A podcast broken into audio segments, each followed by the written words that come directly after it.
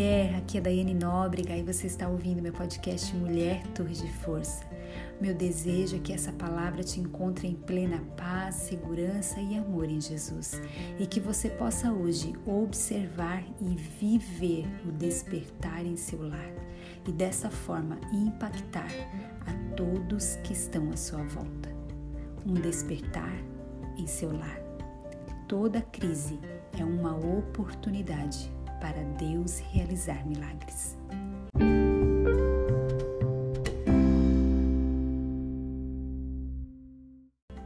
Salmos, capítulo 22, verso 27. Toda a terra reconhecerá o Senhor e voltará para ele. Diante dele se prostrarão todas as, fam as famílias das nações. Sabe, muitos profetizaram que 2020 seria o ano do avivamento, da transformação social através do Evangelho de Jesus. Pois bem, eles estavam certos. O avivamento de fato começou, mas ele não parou em 2020. Já estamos no segundo trimestre de 2021 e ele segue por aqui, o que é algo realmente glorioso. Diante do coronavírus, a maioria dos países afetados entraram em colapso. As ruas ficaram vazias, vidas se perderam e todos foram obrigados a permanecer em suas casas, não é mesmo? Imagine que em pleno século XXI, famílias modernas e atarefadas, superconectadas, tiveram que conviver confinadas, longe das escolas cheias de atividades, privadas de passeios, compras, festas e viagens por tempo indeterminado independente da sua cor, credo e classe social, todo o planeta viveu e ainda vive algum tipo de isolamento social e privação da vida cotidiana.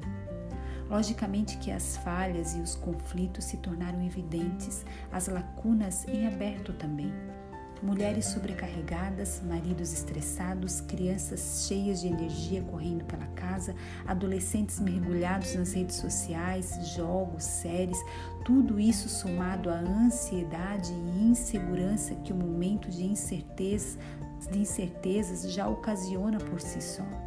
A estrutura familiar foi e está sendo provada diante dessa tempestade temporária. Aliás, deixe-me perguntar: sua casa, seu lar, sofreu algum tipo de abalo durante a pandemia? Você, juntamente com a sua família, superou isso? Como você lidou com toda essa mudança abrupta e inesperada com a chegada da pandemia? A propósito, onde está a estrutura da sua família? Onde ela está firmada? Sobre a rocha ou sobre a areia? Será que nossas raízes estão plantadas junto ao ribeiro de águas vivas? Seremos capazes de oferecer sombra, conforto, refrigério e alimento espiritual para nossa casa? Como mulheres de Deus que dizemos ser, como temos alimentado os nossos? Se da sua boca saíssem alimentos, que tipo de alimentos seriam esses?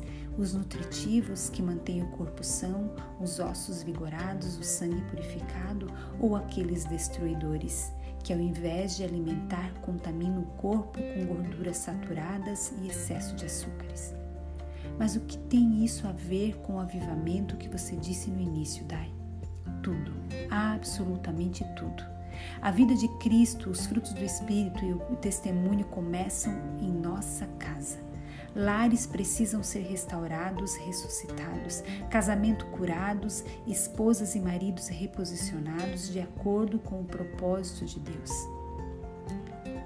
Filhos perdoadores, pacientes e benevolentes com seus pais, e outros que precisam ser genuinamente pastoreados por seus pais, sem a terceirização de alguma outra instituição Princípios e valores precisam ser resgatados nesse tempo.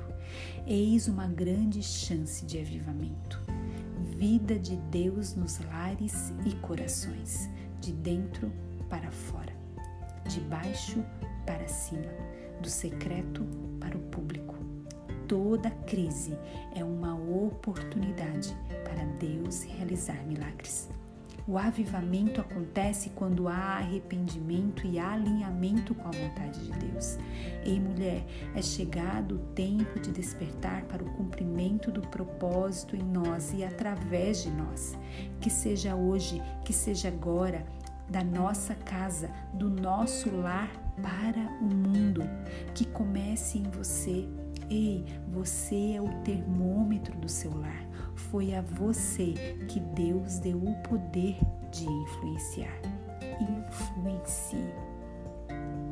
Ei, mulher, você é forte e corajosa. Você é uma torre de força.